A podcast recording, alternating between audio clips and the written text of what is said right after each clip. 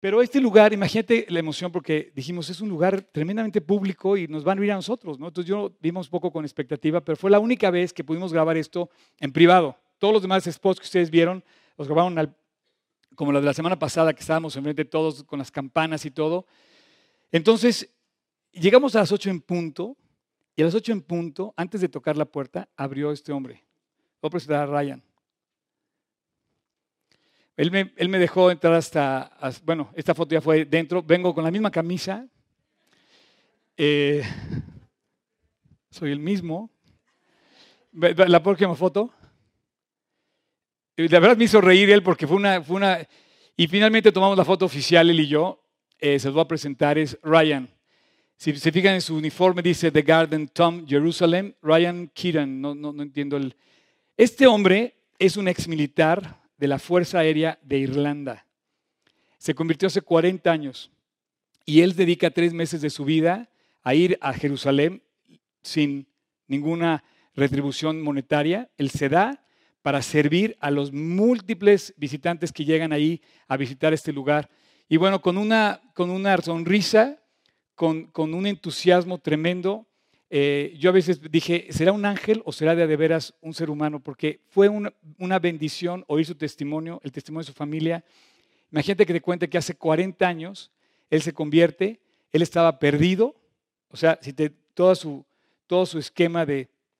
Y, bueno, para él es un gusto servir. Dice, yo, no puedo entender cómo me ha permitido Dios servir en este lugar donde Cristo resucitó, en el jardín de la tumba. ¿no? Eh, tuve la oportunidad, él estaba cerrado todo el jardín, y él fue el que nos atendió. Entonces, donde quiera que esté este hombre, eh, hay gente como él en el mundo que ama a Dios, que sirve a Dios y que es un testimonio para la gloria de Dios. Entonces los quería presentar, no podía pasar por este capítulo sin presentarles. Él eh, fue el que nos permitió, estar, no nos cobraron un peso por entrar, nos debieron haber cobrado porque es un lugar público y no nos cobraron ni un solo peso. Gracias a Dios eh, pudimos grabar esto que vas a ver hoy. Ahora, vamos a ver hoy el capítulo 20 de Juan. Esto que vamos a ver hoy, quiero que abran todos, todos, todos, abran su Biblia en capítulo 20, porque vamos a estudiar la Biblia, vamos a estudiar lo que dice Juan acerca de este lugar.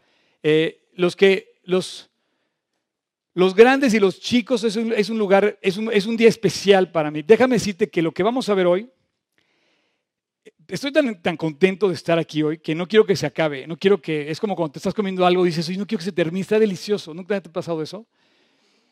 Para que me entiendas, hoy me levanté a las 4 de la mañana y no me podía dormir de la emoción. Entonces lo que hice fue, me, no prendí la luz, me arrodillé en mi cama, prendí mi computadora, me puse a repasar la prédica de hoy, me puse a, releer los versículos y a pensar en todo esto y a, a darle gracias a Dios por el tiempo que nos había regalado allá y además por poderlo compartir con ustedes. Hoy nos va a llevar Dios hasta el jardín de la tumba. Te voy a decir una cosa, lo que tú vas a leer hoy está relatado en los cuatro evangelios. Si tú abres tu Biblia en el capítulo 20, donde yo les acabo de pedir, vas a encontrar el título del capítulo 20, dice la resurrección. Y en este título de bajito dice cuatro, tres citas. Esto revela que los tres evangelios que no, que no estamos estudiando, o sea, Mateo, Marcos y Lucas, hablan del jardín de la tumba, pero Juan, como todo lo que hemos visto de Juan, el apóstol Juan, el Evangelio de Juan, las cartas de Juan y el Apocalipsis de Juan, este hombre expresa lo que no dijeron los otros. Déjame decirte que esta es una reseña, lo que estamos leyendo en el capítulo 20 es una reseña escrita unos 60 años después de que sucedió. En el caso de los otros tres evangelios fue reciente. O sea, Mateo, Marcos y Lucas escriben la, parte de la resurrección prácticamente inmediatamente después de la muerte de Cristo, muy reciente. Sin embargo, si tú lees el capítulo 20 de Juan, así que como todo lo demás que escribió Juan, él lo escribe posiblemente eh, para el final de sus días, posiblemente también el Evangelio, no te lo puedo asegurar, lo escribe también en Patmos, donde escribió eh, Apocalipsis, y si no lo escribió en Patmos, seguro lo escribió en Éfeso, que fue donde él estuvo sirviendo. Juan después se fue a vivir a Éfeso, una iglesia que había, fundado el apóstol eh, Pablo, y ahí, ahí hizo él, digamos, el seguimiento de los creyentes. Él recibió la estafeta de Pablo y fue el último de todos los apóstoles en morir. Treinta años atrás, o sea, en el año, digamos, 60, eh, murió el último, excepto Juan.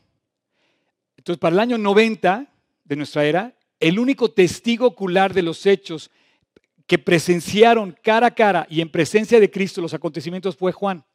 Ahora, por si no te fuera mucho esto, él fue el único de los once, de los, porque ya no estaba Lucas, digo Lucas, este, Judas, él fue el único de los once que presenció directamente la crucifixión ante sus ojos. El lugar que vamos a ver ahorita del Gólgota, él estuvo parado a metros donde yo estaba parado. Vamos a ver un pequeño acercamiento al Gólgota y vamos a ver un pequeño acercamiento a la tumba.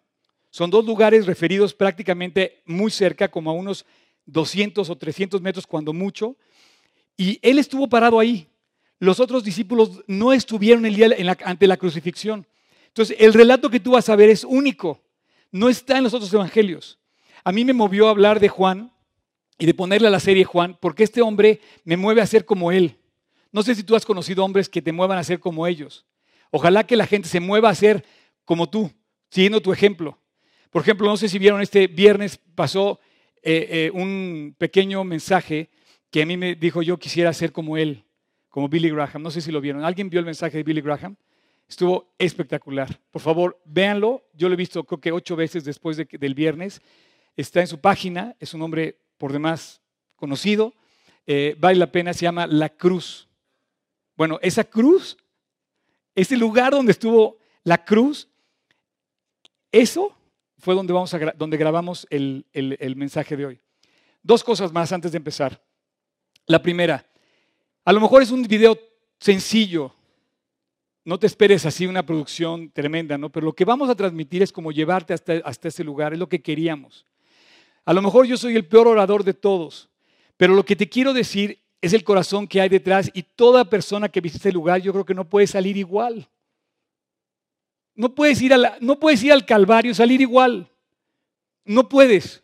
Ahora tú a lo mejor no has podido ir al Calvario, pero si tú vas a estar en este lugar hoy, hoy es el día que Dios preparó para acercarte lo más posible al Calvario y, a la tumba donde pusieron a Cristo. Otra cosa más. Eh, los, discípulos no vieron la resurrección. Tú no viste la resurrección. Como no vemos, nos parecemos a Tomás. Ah, como no lo he visto, entonces no, no puedo creer, me están contando un cuento. Vas a ver en este pasaje cómo ellos mismos dudaban de lo que estaba pasando. Ellos mismos no pensaron que fuera real, que ya había resucitado. Es más, ni les pasa por la cabeza que había resucitado. Lo que vamos a ver hoy, Juan nos, explica que ellos estaban pensando otra cosa. Estaban pensando en la terrible muerte de Cristo.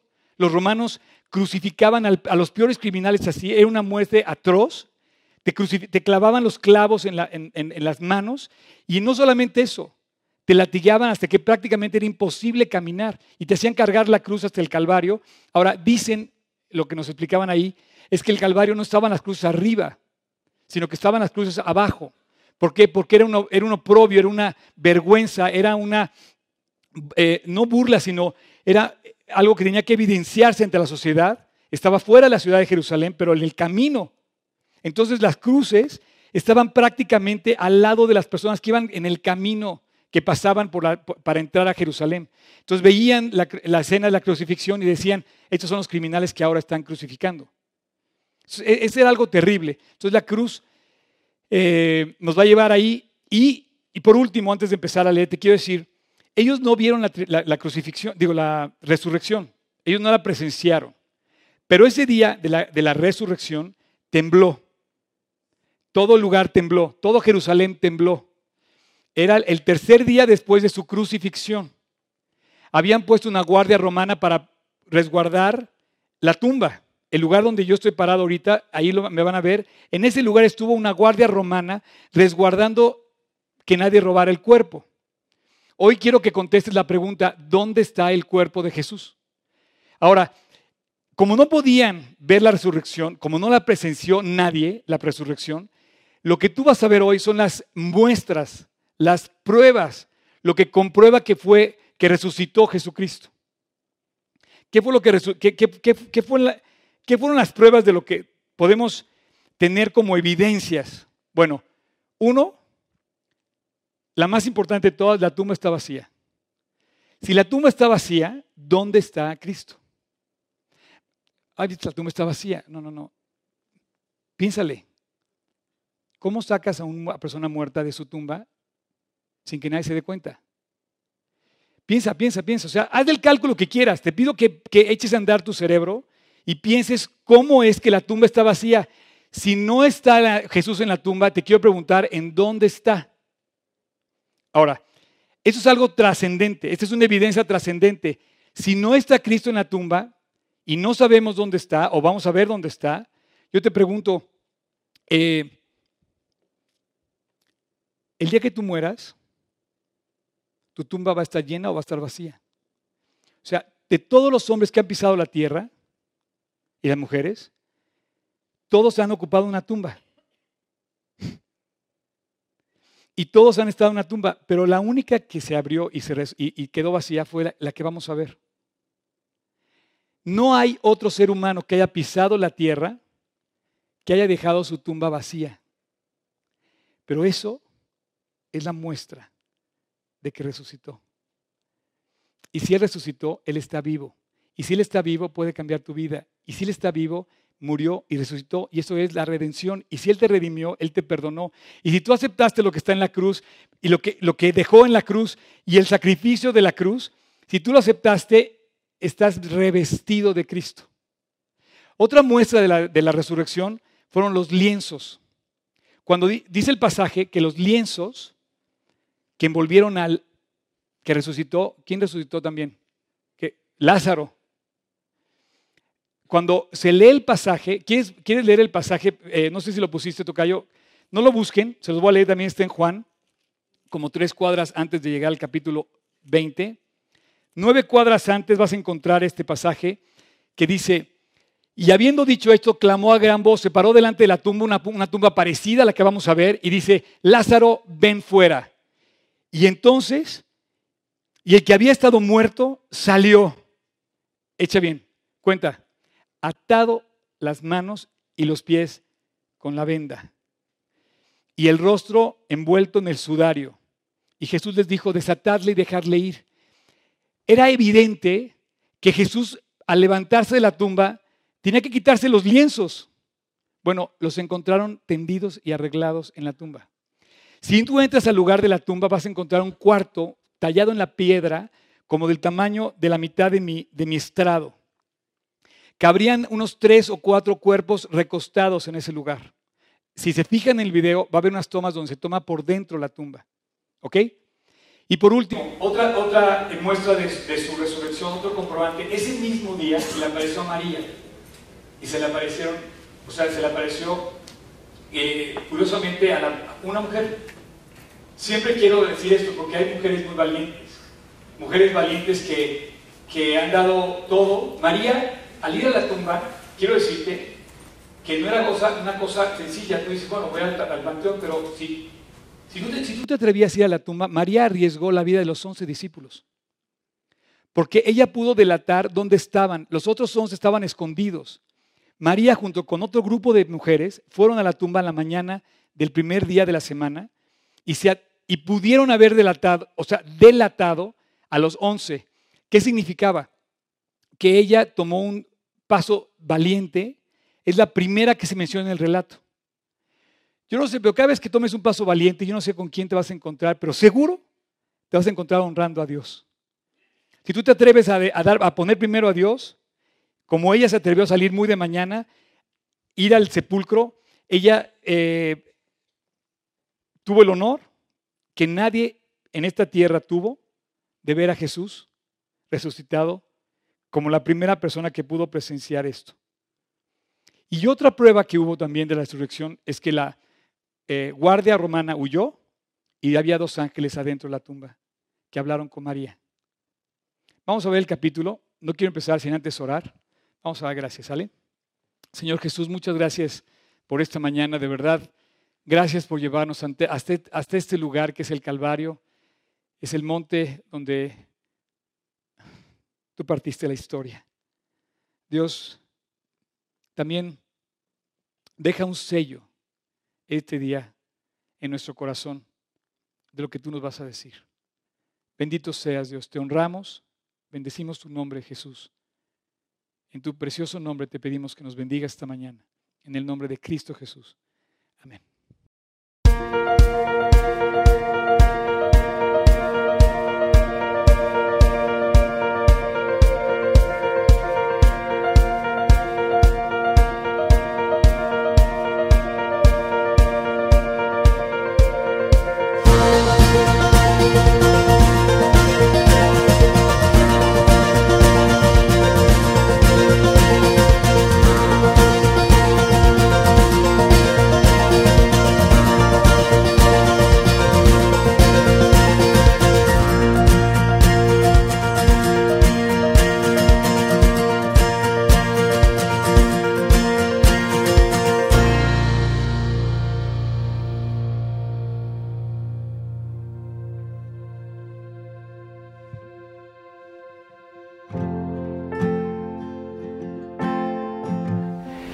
María pensó como cualquier otro hombre que muere que iba a poder ir a su sepulcro y lo iba a encontrar. Pero esta tumba estaba vacía. De todos los sepulcros que hay en el mundo, de todos los hombres que han muerto y que vamos a morir, esta fue la única que quedó vacía. Gracias a eso tenemos la esperanza, gracias a eso podemos voltear a ver a Jesús, voltear a ver la salvación en Jesús, la redención en Jesús, el triunfo sobre la muerte Gracias a eso te puedes volver a reír.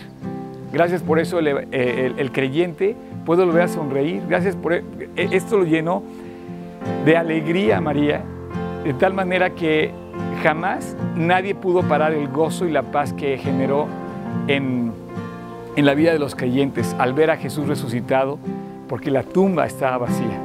Si tú vienes a Jerusalén, este lugar es muy sencillo, es un jardín, prácticamente puedes observar en un lugar tranquilo, apacible, donde la, gente celebra la cena del Señor y no ves imágenes, no ves eh, crucifijos, no ves nada de eso, pero ves una tumba vacía.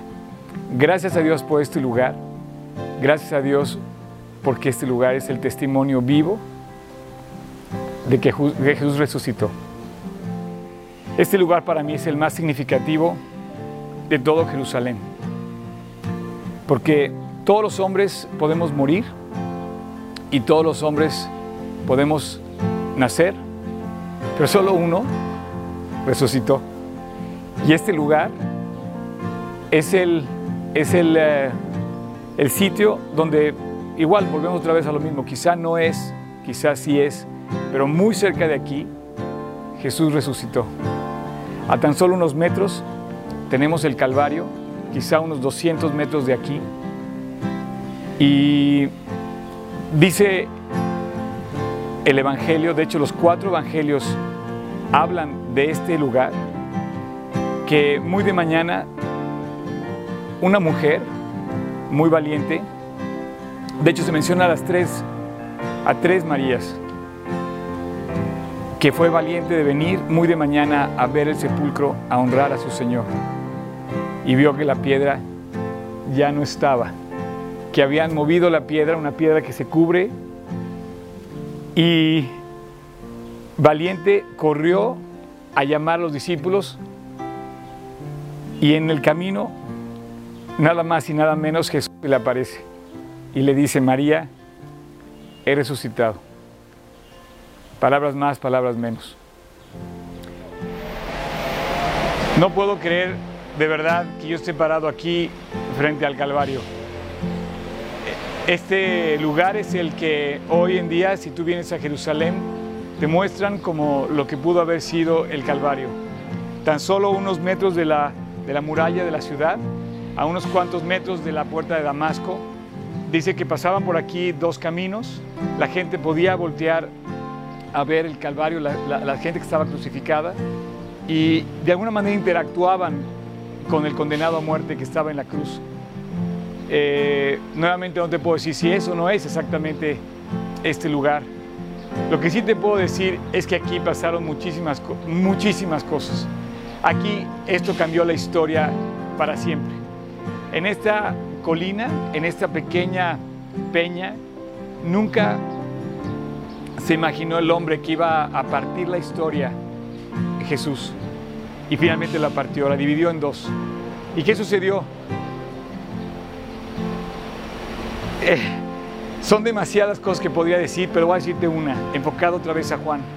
Juan se atrevió a estar parado aquí delante de todo lo que estaba sucediendo a su alrededor. Viendo a Jesús, lo acompañó hasta este, hasta este lugar y estuvo, tuvo el valor de pararse y estar cerca de Jesús. Esto para mí se hace muy significativo, tomando en cuenta que Jesús estaba siendo eh, llevado a la máxima pena, después de haber sido perseguido, finalmente estaba siendo condenado y estaba cumpliendo su condena. Juan estaba ahí, al pie de la cruz, cerca de su madre, y recibe el encargo, recibe un encargo muy especial, y le dice, he ahí a tu madre, y le dice, mujer, he ahí a tu hijo. Y dice la Biblia que desde entonces Juan tomó cuidado de María y se encargó de ella. Vivir cerca de Jesús para hacer grandes cosas. Curiosamente, cuando llega a la tumba, Juan dice que al ver la tumba vacía, creyó. Imagínate lo que vio en esta escena y después ver la tumba vacía, se llenó de una alegría que nada, nada, no, no hubo ningún evento posterior que lo parara. A partir de ver la tumba vacía, Juan salió a predicar el Evangelio hasta el fin de sus días. Realmente podríamos hablar muchísimo de este lugar. Realmente podríamos presentar muchas enseñanzas y espero que, que este momento te sirva para ubicar el sitio. Pero quiero comentarte de Juan. Dicen que esa mañana, una vez que llegó María, les llamó y el, y el primero que salió corriendo fue Pedro. Y dice que el otro discípulo corrió más rápido. Nuevamente vemos a un, a un par de hombres definidos para vivir para Cristo. Juan se había atrevido a estar en la cruz, parado frente a la cruz, se atrevió con valor a presentar inclusive, eh, a presentarse él, inclusive por encima de que fueran quizá a apresarlo también a Juan. Estuvo en la cruz, recibió el encargo de Jesús sobre su madre y vio todo lo que sucedió en la cruz, pero al día siguiente, en lugar de estar eh, temeroso, se atreve a salir y dice que corre y corrió más rápido. ¿Cómo pudiera yo describirte lo que a mí me hubiera gustado hacer? Quizá no hubiera tenido el valor, pero yo quisiera que tuviéramos ese valor que tuvo Juan y Pedro. Salir corriendo a la a la tumba a buscar a su Señor, no importando lo que ellos podían arriesgar. Ahí ves a un par de hombres, igual que María, definidos, con un corazón completo, total, para Cristo. Iban a buscar a su Señor, iban a buscar, iban a ver lo que estaba pasando. Cuando regresaron, no puedo imaginar la alegría que llenó sus corazones. Juan nunca volvió atrás. Tampoco Pedro. Pero una vez que sucede esta, este, esta, esta escena, esta resurrección, Él regresa a vivir para Cristo hasta el último día de su vida. Y Dios le regala la oportunidad de compartir con mucha gente, de hacer grandes cosas. Escribe las cartas de Juan y finalmente escribe el Apocalipsis. Dios le revela a él, sabiendo que era un hombre apasionado, le revela el Apocalipsis.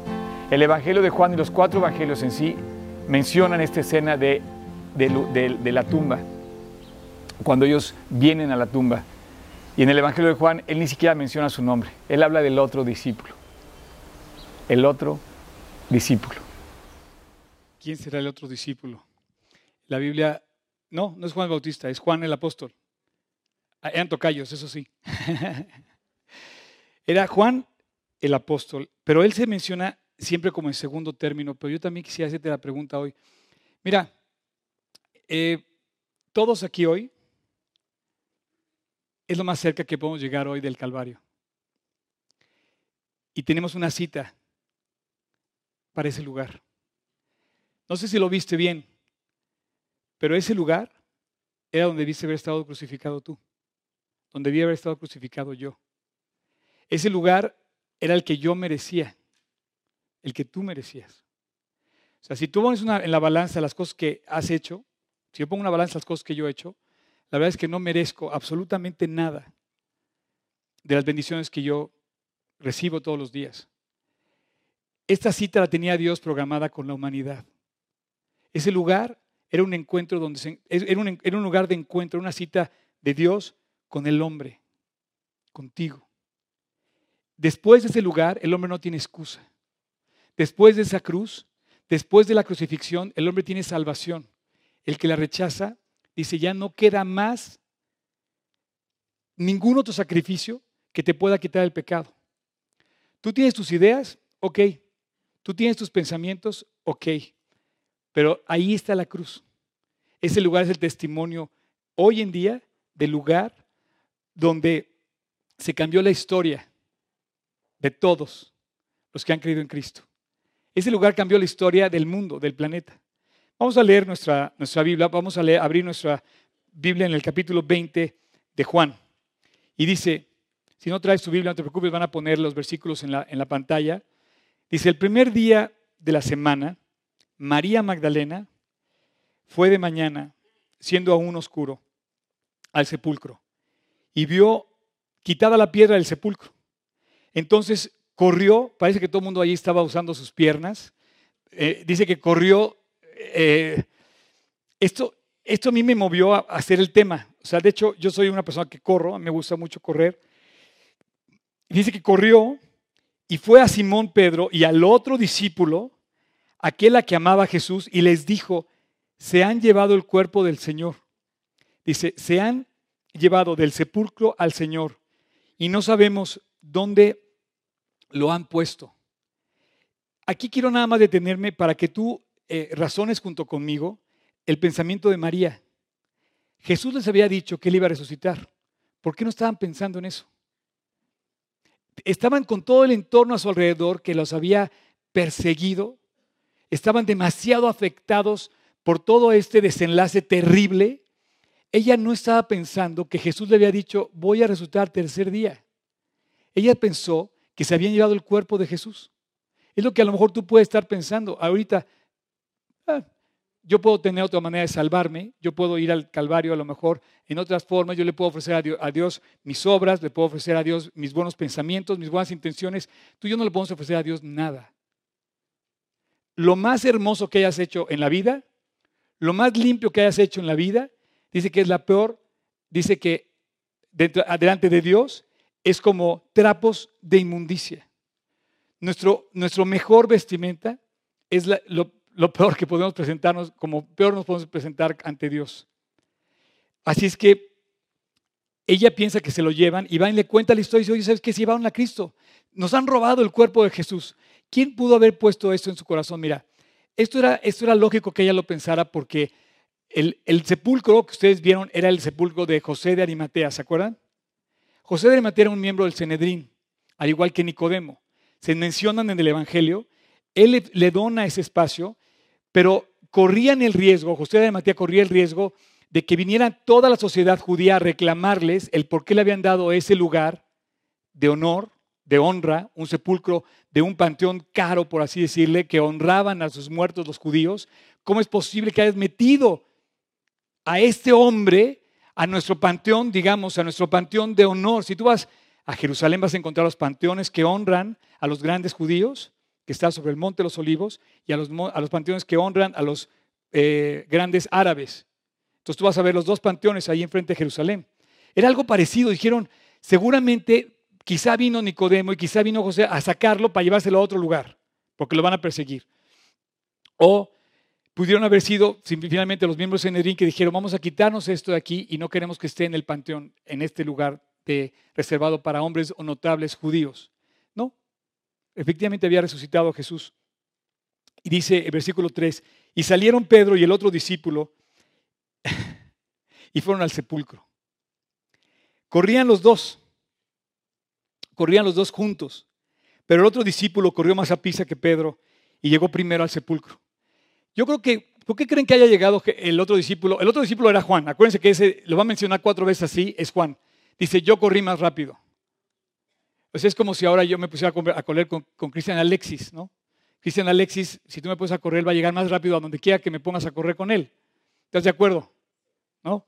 ¿Por qué? Porque le llevo 25 años o 20 al chavo. Entonces, pues, aparte es una pluma, creo que pesa 40 kilos menos que yo. Entonces, bueno, que va a correr más rápido, va a correr más rápido. Seguramente él corrió más rápido porque era el más joven. ¿Se acuerdan que la Biblia dice que era el más joven de todos los discípulos? Juan el apóstol era el, más joven de todos los discípulos de Cristo. Dice que corrió más rápido, pero no tuvo el valor de entrar. Llegó primero al sepulcro, versículo 5. Y bajándose, miró, vio los lienzos, pero no entró. Juan, él solito hace el recuento y dice, yo no me atreví a entrar. Yo corrí primero. Yo tuve más fuerza para correr, pero Pedro tuvo más valor para entrar. Pedro llegó después, versículo 6, y dice, luego llegó Pedro tras él y entró al sepulcro y vio los lienzos puestos ahí. Dos veces se menciona que los lienzos estaban puestos ahí. Ellos habían presenciado la resurrección de Lázaro y habían visto cómo tuvieron que desamarrar a Lázaro. A lo mejor él había, él había podido participar, el mismo Juan, en desamarrar a Lázaro cuando salió del sepulcro. Pero dice, aquí estaban los, aquí estaban los lienzos de Cristo. Ahora, el versículo que sigue, yo quiero que tú te ubiques allá adentro. Quiero que pases a, dice, y el sudario que había estado sobre la cabeza de Jesús, no puesto con los lienzos, sino enrollado en su lugar aparte. Versículo 8. Y dice, entonces entró también el discípulo a que Jesús amaba, entró también Juan, que había venido primero al sepulcro y vio y creyó. Esa es la pregunta de hoy. Esa es a donde yo te quiero llevar. Porque cualquier persona puede creer. No tuviste que ir al sepulcro para creer. Una persona ciega puede creer. Una persona paralítica puede creer. Una persona en una camilla puede creer. Una persona sana puede creer. Un, joven puede creer. Una persona adulta puede creer. Todos podemos creer, aunque no hayamos visto. Pero hoy Dios te lleva hasta el punto donde tu fe es cuestionada. Te voy a decir por qué tu fe es cuestionada hoy. Tú puedes decir que crees en quien quieras, en lo que quieras. Por ejemplo, podemos decir ahorita que se está quemando ese edificio y creo que se está quemando. Bueno, el que tú creas con alguien te lleva a un compromiso, te compromete. Porque la reacción automática de creer es actuar. Si este edificio estuviera quemando, saldríamos corriendo. O mínimo pediríamos a los bomberos o buscaríamos cómo ayudar, ayudar a la gente a sacarla, sacar los hidrantes, empezar a echar agua si estuviera quemándose. Tu vida y la mía se está quemando. Se está quemando y ese lugar es un compromiso de tu fe. Ese lugar, la cruz, el Calvario, el sepulcro abierto, te habla de la resurrección. Te habla de la limpieza que Dios está ofreciendo. No podemos, no, podemos ser limpiados de otra forma más que a través de ese lugar. Él tenía un compromiso de llegar hasta allá, dice el versículo, para que todo aquel que en Él cree no se pierda, mas tenga vida eterna. El versículo continúa. Versículo 10, eh, perdón, 9. Porque aún no habían entendido la escritura, que era necesario que Él resucitase de los muertos. Y volvieron a los discípulos, eh, a los demás. Quiero decirte que está raro que hayan estado juntos los once y nada más hayan salido dos. Esta es siempre la decisión del hombre. Está raro que hayan corrido juntos. Yo creo que nadie se hubiera atrevido a correr solos. No fue ni Juan solo, ni fue Pedro solo. ¿Saben qué? Colegas, gracias por correr conmigo. Gracias porque no me han dejado correr solo. Gracias porque Dios me ha llenado de personas que en esta carrera hemos podido correr juntos. Y tú tienes a alguien con el que siempre vas a poder correr esta carrera, la carrera cristiana. Siempre vas a tener un valiente que te va a seguir. Siempre vas a tener un valiente que se va a enamorar de tu vida, de tu testimonio y del Jesús que tú predicas y va a querer correrlo contigo. Gracias a Dios por esos valientes que esas amistades como la de Juan y Pedro, que no se eh, atemorizaron, sino que se fortalecieron. Salió uno y salió el otro a ayudarlo y salieron corriendo llegaron juntos. Quizá nadie hubiera podido llegar junto, perdón, llegar solo a la tumba. ¿Dónde estaban los otros nueve? ¿Por qué no fueron los nueve? Esa es la pregunta tuya y mía. Esa es la pregunta donde Dios nos agarra siempre. Es la pregunta por qué nos compromete este lugar. ¿Dónde estabas el día que te hablaron de Cristo? ¿Dónde estabas cuando te hablaron de la cruz? Si algo saben hoy los seres humanos en este mundo, es el día en que Jesús llegó al Calvario. Hoy no vas a firmar ningún cheque seguramente en domingo, pero mañana que firmes algún cheque vas a poner la fecha del Calvario. 2013 después de quién? De la cruz del Calvario. Cuando veas el periódico de hoy, vas a ver la fecha del Calvario, la, fecha de la resurrección, la fecha en la que Cristo cambió la historia. Te compromete creer. Tú no puedes creer y seguir viviendo igual. Mira, ese es el Calvario. Arriba, no sé si quieren observar un dato curioso, hay un cañón. Fíjate que el, el, problema no es el cañón, el problema es el corazón de las personas que están detrás de los cañones. Ese corazón que tú y yo tenemos no puede seguir viendo igual. Ese momento de, de que le digas a Dios, de verdad, Dios, toma mi vida, aquí está, no la quiero. No la quiero. Pero bueno, es una peña muy eh, eh, leve, el piso debe estar como por aquí, y decían que las cruces, en lugar de estar arriba, las cruces estaban al lado del camino, en la parte de abajo. Es algo que no lo podemos comprobar nosotros, pero ese es el lugar al que te llevan cuando tú estás en Jerusalén y te invitan a, a visitar este lugar. Un dato curioso es con el que quiero terminar. Cuando tú te acercas a la tumba, vas a ver una inscripción ahí. Esto no lo vieron las personas que fueron en los viajes anteriores conmigo, los, acaban, los acabamos de descubrir. Este muro esta, es parte de la peña. Y tú te fijas aquí, está el ancla.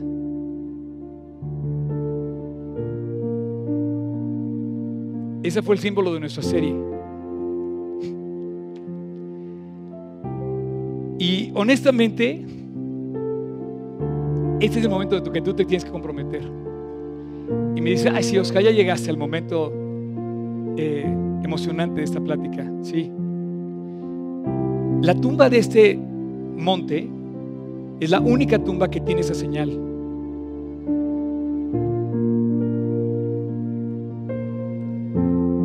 Esa señal, el libro de Hebreos dice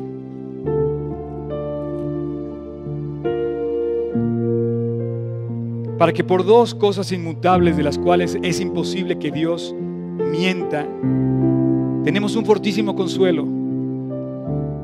Los que hemos acudido para asirnos de la esperanza puesta delante de nosotros. ¿Cuál es la esperanza que está puesta delante de ti hoy en la vida? ¿Tu seguro de vida? ¿Tu seguro de gastos médicos? ¿Tu salud, tu vitalidad, tu juventud?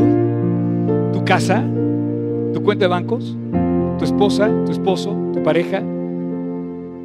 Dice, los que hemos acudido para asirnos de la esperanza puesta delante de nosotros, la cual no es otra, porque la tenemos segura y firme, como un ancla en el alma que penetra hasta el velo, donde Jesús entró por nosotros como precursor hecho el sumo sacerdote para siempre, según el orden de Melquisedec. Te voy a que te pongas de pie y vamos a concluir nuestra reunión de esta mañana. Yo te voy a preguntar, voy a concluir esta plática con, con una pregunta que tiene que tener una respuesta en tu vida. Tú tienes que encontrar esa respuesta. ¿Dónde está el cuerpo de Cristo. ¿Dónde está Cristo? Si no quedó en el sepulcro, solamente hay dos lugares donde puede estar. Uno es en el cielo. Seguro está en el cielo. Dice, dice, dice Efesios, dice que por el poder de la muerte con el cual resucitó, dice que llegó y, dice el cual por la supereminente grandeza de su poder para con nosotros que creemos según la operación del poder de su fuerza, la cual operó en Cristo, resucitando de los muertos y sentándolo a la diestra de Dios. O sea, Jesús está en el cielo y nada más puede estar en otro lugar, en el corazón de todos los que creen en Él. Si tú crees en Jesús, vas al cielo. No sé si has visto a alguien morir, pero eso es lo más importante que en nuestra vida, ¿cómo vas a enfrentar la muerte? ¿Sabes la esperanza que tiene un creyente de haber ido, de, haber ido hasta la cruz decir, voy a volver a ver a la gente que ya se fue. Hay gente de este lugar que ya no está aquí, que vive en el cielo gracias a que creyó en Jesús y lo tiene como una firme ancla del alma, que el día que mueras, mi firme ancla tengo en el corazón y en el alma, la cual Cristo ganó para mí. Esa tumba, a diferencia de todas las demás, tienen esa inscripción ahí. Y dice, esta es la tumba donde se crucificó a Cristo. ¿Por qué? Porque refleja la firme ancla del alma que es la resurrección de Cristo. Si Cristo resucitó, Él nos puede salvar, Él nos puede limpiar. Si Cristo resucitó, me dio una razón para estar aquí. Si no resucitó, yo sería el más digno de conmiseración, dice la Biblia. Si Cristo resucitó, sé por qué estoy parado aquí y sé por qué este libro está escrito y ha cambiado la historia. Si Cristo resucitó, sé de dónde vengo, pero sé a dónde voy. Si tú has creído en Cristo, seguramente sabes a dónde vas. Yo quiero aprovechar esta mañana para que juntos le demos gracias a Dios porque resucitó. Porque no servimos a un Dios muerto. Servimos a un Dios que está vivo. Cristo no está muerto. Esa tumba, ese lugar, es la evidencia. Hoy te alcanzó la evidencia. Hoy llegaste ante la cruz. No le puedes decir a Dios, ya no fui. No sé de qué me estás hablando. Hoy te tienes un encuentro con la cruz y si ya lo tienes en tu corazón, vamos a darle gracias a Dios por la cruz y por la resurrección. Señor, esta mañana tenemos una razón para cantar. Tenemos una, una, razón para sonreír. Tenemos una esperanza con la cual podemos seguir adelante caminando por esta tierra se llama Jesús resucitado. Ciertamente fuiste a la cruz, Dios. Moriste la muerte que nosotros merecíamos. Pero hoy te queremos dar gracias por haberlo hecho. Gracias Dios por darnos el regalo precioso de la salvación. No tenemos idea lo que esto significa. Estando en el cielo nos vamos a sorprender toda la eternidad de lo que es eso. Gracias Jesús por el amor que tuviste por un bonche de, pecadores. No hay aquí nadie justo. Todos merecíamos morir. Y tú fuiste a ese lugar a morir por amor por nosotros. Te honramos. Eres nuestro Dios. Eres nuestro Señor. Y eres nuestro Salvador. Gracias Jesús. Tenemos una razón para cantar. Yo tengo una razón para cantar. El haber sido perdonado. Gracias, Jesús. Hola, qué bueno que pudiste escuchar este mensaje que grabamos desde Israel para ti. Gracias por ser parte de este ministerio. Te queremos pedir que si quieres comentarnos algo, nos escribas a hola.gt16polanco.org. Te alentamos a que no dejes de leer la Biblia y a que sigas orando con todo tu corazón a Dios. Gracias.